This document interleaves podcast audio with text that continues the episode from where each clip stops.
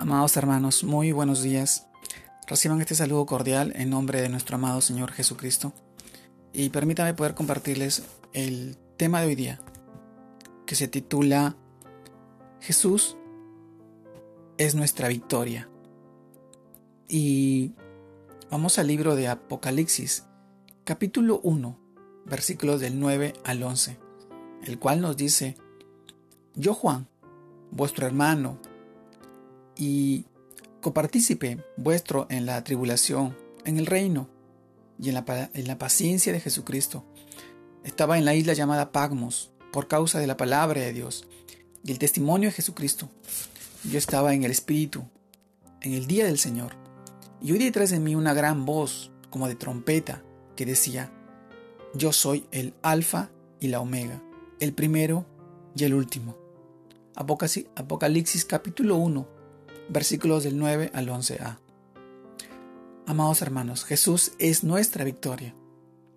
En esta porción de Apocalipsis encontramos la historia del apóstol Juan exaltado en la isla de Pasmos, exiliado en la isla de Pasmos, cumpliendo una sentencia por predicar y dar testimonio de la palabra de Jesús. Tenía una edad avanzada y hacía muchos años que Jesús había ascendido a los cielos. El cristianismo en todo Oriente estaba siendo perseguido con violencia. Muchos creyentes y apóstoles habían muerto por causa del Evangelio. Humanamente, para los creyentes del primer siglo, esta prueba lo superaba en muchos sentidos. Quizás varios perdieron la esperanza y pensaron que no era suficiente seguir caminando con Cristo. Veían la promesa de su regreso muy lejana y su fe se estaba debilitando. Pero el apóstol Juan nos dio un ejemplo grandioso de perseverancia al encontrar consuelo en la presencia de nuestro amado Señor Jesús, pues se lleva orando fervientemente, a pesar de las circunstancias, cuando Jesús se le presenta, no como el humilde carpintero, sino como Dios, en toda su gloria, y le dice, yo soy el alfa y la omega, el primero y el último.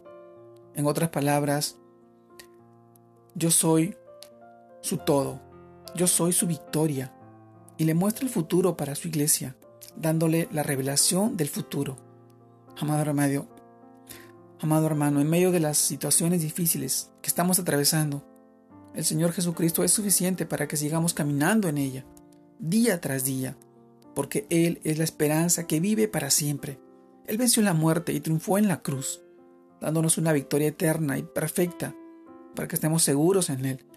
Su palabra nos dice en Romanos capítulo 8, versículo 37, antes que todas estas cosas, somos más que vencedores por medio de aquel que nos amó. Sí, amado hermano, somos más que vencedores cuando estamos en Cristo Jesús.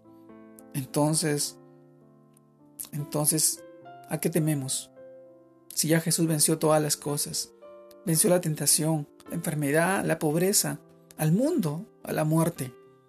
Él soportó toda la injusticia humana para darnos vida y una vida eterna en abundancia. Si ya somos vencedores, entonces la pregunta es, ¿quién le puede quitar la victoria a quien ya la tiene? ¿Quién le puede quitar? Nadie. Jesús es nuestra victoria. Jesús es nuestro gozo, nuestra alegría, nuestra paz, nuestro consuelo, nuestro Dios, nuestro Señor. Son estos tiempos tan difíciles en la cual refugiarnos en su palabra, refugiarnos en su amor, en su misericordia, en su verdad, es nuestra victoria.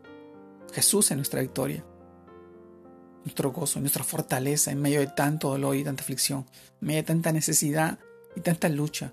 Hoy yo te animo a que puedas seguir confiando en Jesús, en nuestro Señor, en que Él ya venció en la cruz todo el pecado y la maldad a la cual éramos un día esclavos y azotados. En este tiempo yo te animo y te pido que reflexiones en su palabra y que busques de Él en oración, en meditación, en estudio de su palabra y permitas que Él entre en tu vida y toque tu corazón y le abras tú la puerta. Amado hermano, Dios te guarde y te bendiga en este tiempo y en este día, en este fin de semana y que puedas seguir creciendo en el Señor para poder guardar tu vida y la vida de tu familia y seguir bendiciendo la vida de tus seres queridos y los tuyos. Te mando un fuerte abrazo. Dios te guarde y te bendiga en este tiempo. en este día. Saludos a todos.